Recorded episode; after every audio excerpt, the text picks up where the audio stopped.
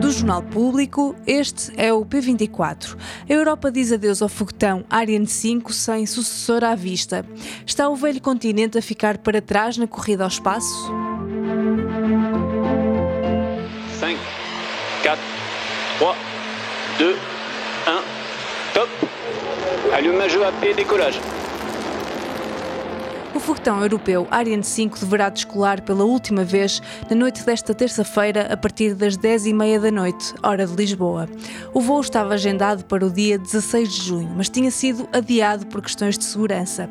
Com este último voo, fecha-se um ciclo de quase 30 anos, com um total de 117 voos do foguetão europeu. O Ariane 6 está na linha de sucessão, mas o lançamento tem sido sucessivamente adiado e já só deverá ser lançado em 2024.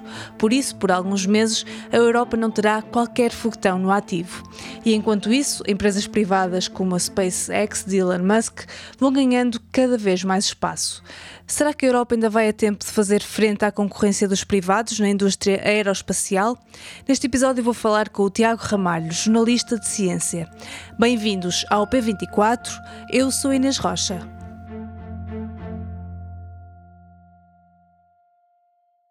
Tiago, a Europa está agora a dizer adeus ao Ariane 5, o foguetão europeu com uma longa história de lançamentos, são 25 anos. Que foguetão é este de que nos estamos a despedir agora? O Ariane 5 é basicamente uh, o foguetão mais bem sucedido que nós já tivemos na Europa.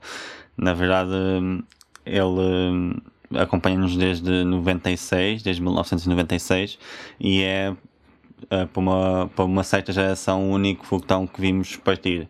E além disso é também o foguetão que, que colocou a Europa com com uma maior independência face a, a foguetões estrangeiros, nomeadamente norte-americanos, uh, e que também colocou um, a Europa um, numa vanguarda científica, de certa forma. Por exemplo, se nós uh, repararmos nas missões que o Ariane 5 teve ao longo destas mais de duas décadas, uh, tivemos a sonda Rosetta enviada em 2004, tivemos agora recentemente o envio da sonda JUICE, que daqui a oito anos, mais coisa menos coisa, chegará a Júpiter, esperamos, e teve também, por exemplo, um, um papel determinante naquilo que foi o lançamento do telescópio espacial James Webb, um, que nos tem dado imagens fantásticas e resultados científicos também uh, muito bons, e que foi lançado precisamente com este Ariane 5. Portanto, tem toda uma história bastante importante para aquilo que é um, a afirmação europeia no espaço e, e também para aquilo que é uma certa geração que, que viu estes voos. Uhum. Mas os primeiros lançamentos não correram propriamente bem. Aliás, o primeiro uh, correu particularmente mal.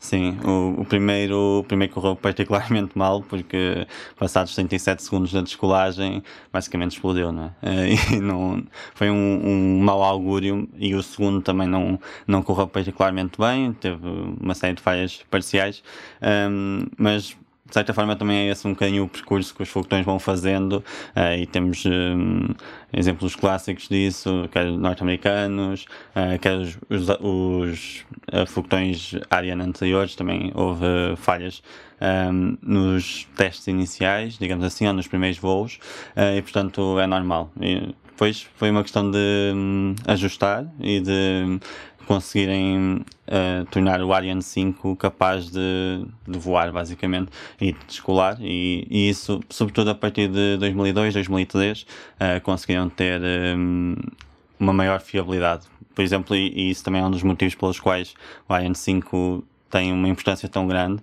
Uh, entre 2003 e 2017 houve 82 voos seguidos sem qualquer falha. Isso mostra também um bocadinho aquilo que é a importância do Ariane 5 pela sua fiabilidade e, e também por isso ele, o Ariane 5 conseguiu ter tantos voos comerciais, lançamentos de satélites, quer para países europeus, uh, quer também para empresas. Uhum. Já tivemos, portanto, cinco foguetões Ariane, devemos ter o sexto, não para já, mas em que é que consiste este programa Ariane? O programa Ariane, que nasceu nos, nos anos 70, na década de 1970, um, com um objetivo bastante simples, eh, que era tornar a Europa independente de terceiros. Fazer com que, basicamente, a Europa não estivesse dependente, lá está, dos norte-americanos, ou, ou dos russos, ou, ou, do, ou dos chineses, uh, para lançar uh, satélites, para lançar dispositivos. Uh, como por exemplo sistemas de monetização das alterações climáticas, sistemas de meteorologia, sistemas de comunicações. Um, tudo isto são pequenos detalhes que, tendo foguetões nossos, de certa forma, acaba por facilitar aquilo que é um, o trabalho científico e o trabalho uh, do dia a dia uh, nestas questões. Portanto, o Ariane, o Ariane e o programa Ariane uh, tiveram muito esse condão de tornar a Europa, de certa forma, independente e também de marcar uma certa um, afirmação, como falámos há bocadinho, uma afirmação da Europa naquilo que era uma corrida espacial que na altura estava dividida em dois, não é? entre a União Soviética e os Estados Unidos. Mas essa independência está um bocadinho comprometida agora. Nos próximos meses não vamos ter um Ariane disponível. Sim, o, o Ariane 6 eh, estava previsto para 2021, esteve previsto para 2022, estava previsto também para este ano uh, e ainda não há propriamente data certa para quando é que vamos ter o Ariane 6, que será o próximo foguetão um, ehm, da, da Europa. Um, ehm, e isso é algo estranho porque, na verdade, quando nós falamos de foguetões, há um a tática utilizada normalmente é, uh, nos últimos anos do, de um foguetão, uh, temos já os primeiros lançamentos do foguetão seguinte, para preparar, para calcular problemas, como aconteceu no início do Ariane 5, por exemplo, e para um, perceber também que melhorias é que podem ser feitas. Neste caso, não existe esse, hum, essa preparação, não existe essa hum, essa sobreposição de certa forma de foguetões, uh, o que hum, é algo, é algo novo e algo que não, nunca foi feito. Por exemplo, uh, se olharmos para o Ariane 4, ele só saiu de cena em 2003, um, já sete anos depois do, do Ariane 5 começar a, a voar. E isso. Isso permitiu que o Ariane 5 pudesse ter as falhas que teve e pudesse começar a, a ganhar tração antes de hum, ficar sozinho, de certa forma. Um, dos problemas também que nós temos quando estamos a falar do, do Ariane 6 e da importância de ter um, um foguetão neste momento é também a concorrência que nós temos do, dos privados nos últimos 5, 6 anos. Um, e acho que é, já ouvimos todos falar na SpaceX. A SpaceX acabou por assumir uh, grande parte daquilo que são os lançamentos. Um, no Ocidente, digamos assim. Um, há também a concorrência do, do governo chinês, também faz imensos lançamentos, mas, uh, mas na verdade a grande concorrência são mesmo os privados. Além da SpaceX, há outras empresas, a maior parte delas norte-americanas, que estão a começar a, a, ter os seus lançamentos, lançamentos de satélites um, e dispositivos tecnológicos, como é o, o, o trabalho mais corrente do que o Ariane 5 tinha.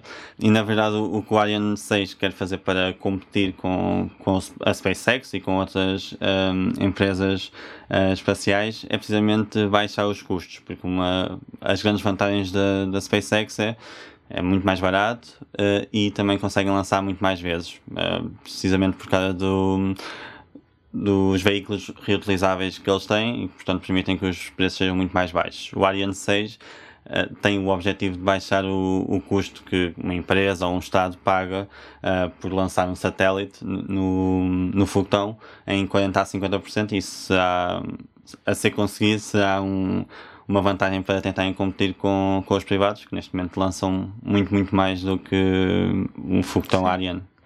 Mas porquê este atraso todo uh, no Ariane 6? E, e, o Ariane 5 está assim tão velhinho que tem que se reformar eh, já? Porque é este, este ato? O Ariane 5 já estava previsto para se reformar há, há 5, 6 anos. De, desde que o Ariane 6 foi ehm, aprovado e desde que houve esse sinal positivo para avançar com o investimento para o desenvolvimento do Ariane 6 que estava previsto que o Ariane 5 ia terminar uh, por volta desta altura. E, e portanto já está uh, velhinho, digamos assim, para, para continuar a, lançar, a ser lançado para, para o espaço. Aliás, nos últimos anos o Ariane 5 tem tido cada vez menos lançamentos. Uh, o último foi uh, o da sonda para Júpiter, mas temos tido sempre não mais do que 3, 4 lançamentos do Ariane 5 por ano.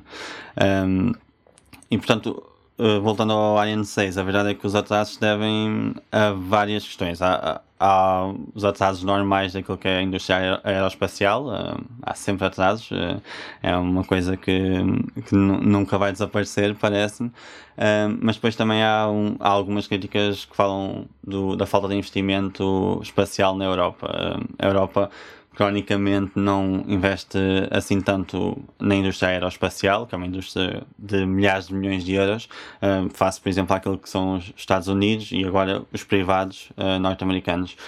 E, e, isso faz com que a Europa tenha sempre alguns atrasos maiores, e neste caso maiores do que qualquer esperado. Tiago, muito obrigada. Obrigado. O Minuto pela Educação é uma rubrica semanal sobre bolsas e formação com apoio da Fundação La Caixa e do BPI. Hoje, o que saber antes de preencher o formulário de candidatura a uma bolsa? Antes de tudo, é boa prática abrir o formulário por inteiro com antecedência para saber à partida o que é pedido em cada secção. Assim já se consegue ter uma noção mais exata do tempo que vai ser preciso dedicar a cada campo e evitar surpresas de última hora com alguma questão mais difícil de responder ou documentos que levam tempo a conseguir. À medida que se preenche o formulário, é importante gravar passo a passo e ter sempre uma cópia do conteúdo num documento à parte. Também é bom verificar se os ficheiros estão no formato correto e bem anexados. Ao escrever o projeto de investigação, um dos erros a evitar é o uso de linguagem demasiado técnica. Antes ou durante o processo, pode também ser útil contactar antigos bolseiros que podem ter dicas relevantes para ajudar na candidatura. Para que nada falhe, é fundamental não deixar tudo para o último dia. Os formulários podem exigir tempo e, por vezes, surgem imprevistos. Estas foram as dicas de Pedro Rezende, fundador e diretor da Chaperone, uma plataforma online especializada em desenvolvimento de carreira para cientistas. Eu sou a Andreia Ferreira Cunha, até para a semana. Esta terça-feira é discutida na Assembleia da República a amnistia de crimes a jovens até 30 anos que o governo aprovou no âmbito da Jornada Mundial da Juventude. E no público vamos à história. Recordamos as três amnistias dadas por ocasião de visitas papais a Portugal. Nenhuma delas teve em conta a idade dos destinatários. Este episódio contou com a participação de Tiago Ramalho, jornalista da secção de ciência. Foi editado por mim, Inês Rocha. Os sons do lançamento do Ariane 5 são da Agência Espacial Europeia. A música do genérico é da Ana Marcos Maia. Tenham um bom dia e até amanhã.